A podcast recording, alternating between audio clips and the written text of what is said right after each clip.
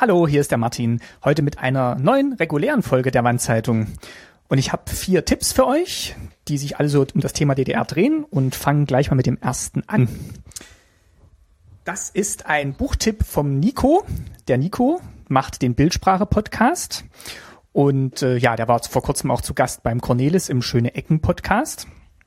Und die haben eine Begehung gemacht von äh, der Stadt Cottbus beziehungsweise dem Stadtteil Sachsenhausen, wo der Nico aufgewachsen ist und äh, wirklich sehr interessant. Also könnt ihr auf jeden Fall mal reinhören. Ja, das ist dann eigentlich auch nochmal ein kleiner Tipp extra, den verlinke ich hier einfach auch nochmal in diesem Segment. Das eigentliche, worauf ich euch hinweisen wollte, ist aber ein Buchtipp, den mir der Nico gegeben hat, äh, auf meine Buchempfehlung von äh, Sabine Rennefanz Eisenkinder hin. Er liest nämlich gerade ein ähnliches Buch, und das hat den Titel Das Paradies, meine Jugend nach der Mauer. Geschrieben hat es Andrea Hüniger. Die ist äh, Jahrgang 1984 und der Nico hat äh, mir geschrieben, also dass er das ja sehr interessant zu lesen fand von jemandem, der eine ähnliche Geschichte oder eine ähnliche Jugend hat wie er selber. Äh, hat auch ein bisschen Kritik an dem Buch, zum Beispiel, dass manche Erinnerungen, die sie da aufschreibt, sie so eigentlich gar nicht gehabt haben kann, weil sie da doch noch sehr jung war. Es sei denn, sie hat wirklich ein äh, ganz tolles Gedächtnis. Das kann man natürlich nicht beurteilen, aber ich habe das Buch selber auch noch nicht gelesen, werde es aber noch nachholen. Und äh, ja, gebe euch jetzt einfach mal den Tipp vom Nico weiter und äh, sag nochmal den Buchtitel. Der heißt Das Paradies, meine Jugend nach der Mauer ja, lest da mal rein. Klingt auf jeden Fall ganz interessant. Wer ein Kindle hat, kann sich da auch eine Leseprobe mal auf äh, sein Gerät schicken lassen. Da kann man mal so ein bisschen reinlesen. Das ist eigentlich immer ganz praktisch. So, dann kommen wir mal zu den Online-Tipps. Da habe ich zunächst mal einen, den mir der Tim Brittlaff gegeben hat. Den hat der hat mich im äh, Urlaub über up.net erreicht. Und zwar ist das ein Podcast, der heißt Das Schmalzstullenministerium. ministerium äh, den Podcast machen Arne und Henry. Und es ist so eine, ja, so ein Talk-Podcast, so eine Gesprächsrunde mit den beiden. Und die haben aber auch immer was, so Sondersendungen, die nennt sich dann auch äh, bezeichnenderweise die Sondersendezone. Und da hatten sie eben jetzt in ihrer Folge drei, also Sondersendezone 003, mit dem Titel Tagesvisum für 21 Monate, hatten sie Rolf Kranz zu Gast. Und der hat eine wirklich spannende und auch tragische Geschichte zu erzählen.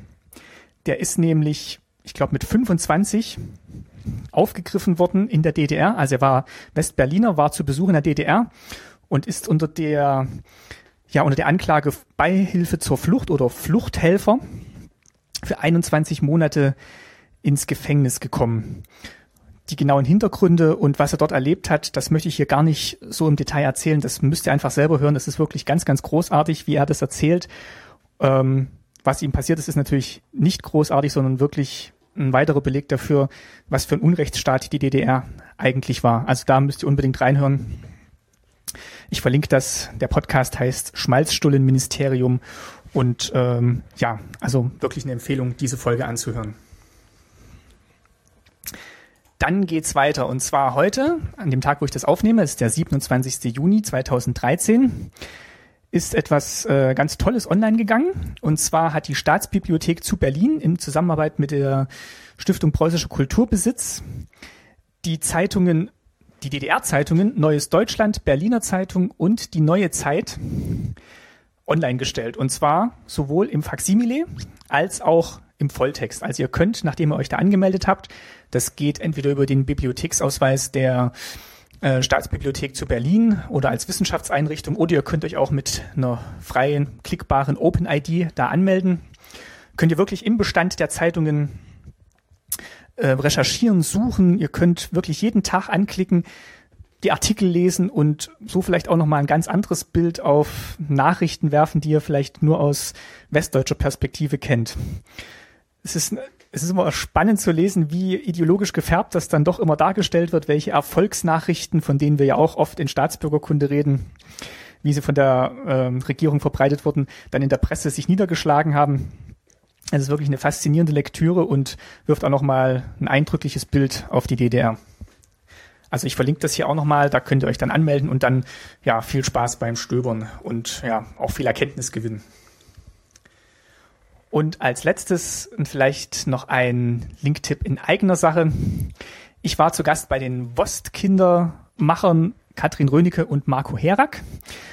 Mit denen habe ich während der Republika ein Interview geführt, wo ich auch mal so ein bisschen über meine Kindheit in der DDR und später dann im Westen erzähle.